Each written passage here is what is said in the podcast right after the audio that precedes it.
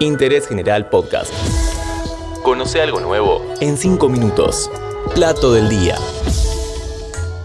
Hola, ¿cómo va? Bienvenidos a un nuevo podcast de Interés General. Hoy vamos a hablar del alfajor, la golosina más vendida del país, sus orígenes, las variantes regionales y cómo llegó a convertirse en un emblema argentino. Infaltable en los recreos escolares y las meriendas del club, convertido en receta para terminar con los chicos en casa en su versión con maicena y coco. El alfajor nos acompaña desde la niñez. Dos o más galletitas, galletas o masas horneadas, adheridas entre sí por mermeladas o dulces que pueden estar cubiertos por un baño de forma total o parcial. Así define el alfajor el Código Alimentario Argentino, la base desde la que parten los cientos de versiones que podemos comer. Ya probaste grandote. Los árabes llevaron su aljazo a Andalucía y desde allí viajó al continente americano alrededor del siglo XV. En Argentina, el registro escrito más antiguo es de 1830. Un recetario de Virginia Pueyrredón Sánchez de Pelliza, hija de Juan Martín de Pueyrredón, incluye un alfajor de queso, membrillo y jerez. La primera imagen argentina del producto es una litografía de Alberico Isola, de 1844, que muestra a una vendedora que ofrece alfajores y churros en la esquina de Defensa y Alcina, según el libro Alfajor Argentino, Historia de un ícono.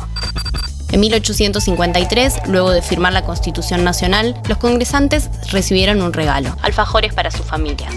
Ya formada su identidad local, con el formato de sándwich, tapita, relleno, tapita, en 1944 una firma familiar argentina lanzó los alfajores Guaymallén. En 1960 surgió Jorgito, década en la que Fantoche empezó a elaborar los suyos. Esas tres marcas son, hasta hoy, emblemas de los alfajores de kiosco.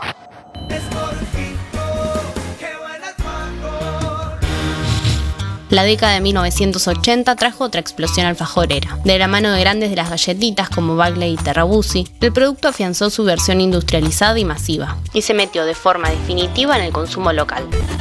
En los 90 llegó otro formato, el alfajor con tres capas de masa, el triple, denominación que Fantoche tenía registrada y a la que otras marcas apostaron bajo el nombre de Grandote o Maxi Alfajor para aumentarlo un piso. Si querés conocer a fondo esa historia, te recomiendo la nota Fantoche, el pionero del alfajor triple, que hicieron Martina Usmendi y Tomás Balmaceda para Planeta Joy. Está online. En arroba catador de alfajores y en el blog del mismo nombre vas a encontrar reseñas y otras novedades. En 2017, último año con cifras disponibles, el mercado argentino del alfajor tenía más de 50 marcas que producían 900 millones de unidades al año.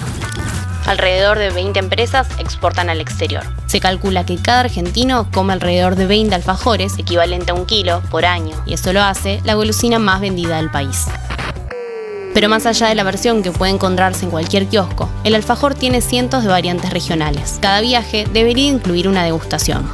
Algunos ejemplos. El santafesino, aquel que se llevaron de regalo los firmantes de la Constitución, se hace con galletas de masa tostada y relleno con dulce de leche y está bañado en glacé de azúcar. El cordobés es muy liviano, tampoco lleva chocolate y puede estar relleno de dulce de leche o dulces frutales. En Tucumán está el clarita o cochero, relleno de miel de caña. En Mar del Plata, este bocado dulce se convirtió en recuerdo de viaje, con Habana al frente. En 1948 empezó a vender alfajores en su fábrica con elaboración a la vista, y por ahí pasaban los turistas para comprarlos como souvenir. Y si hablamos de alfajor, tenemos que hablar de dulce de leche, porque existen muchos rellenos posibles, pero el rey es ese otro producto de fuerte identificación argentina. Cómo combina el dulce de leche con las tapitas, qué consistencia tiene y cuánto relleno representa son variables para encontrar a tu favorito. Acá hay un jugador indiscutido. El dulce de leche bacalín está en el 90% de los alfajores.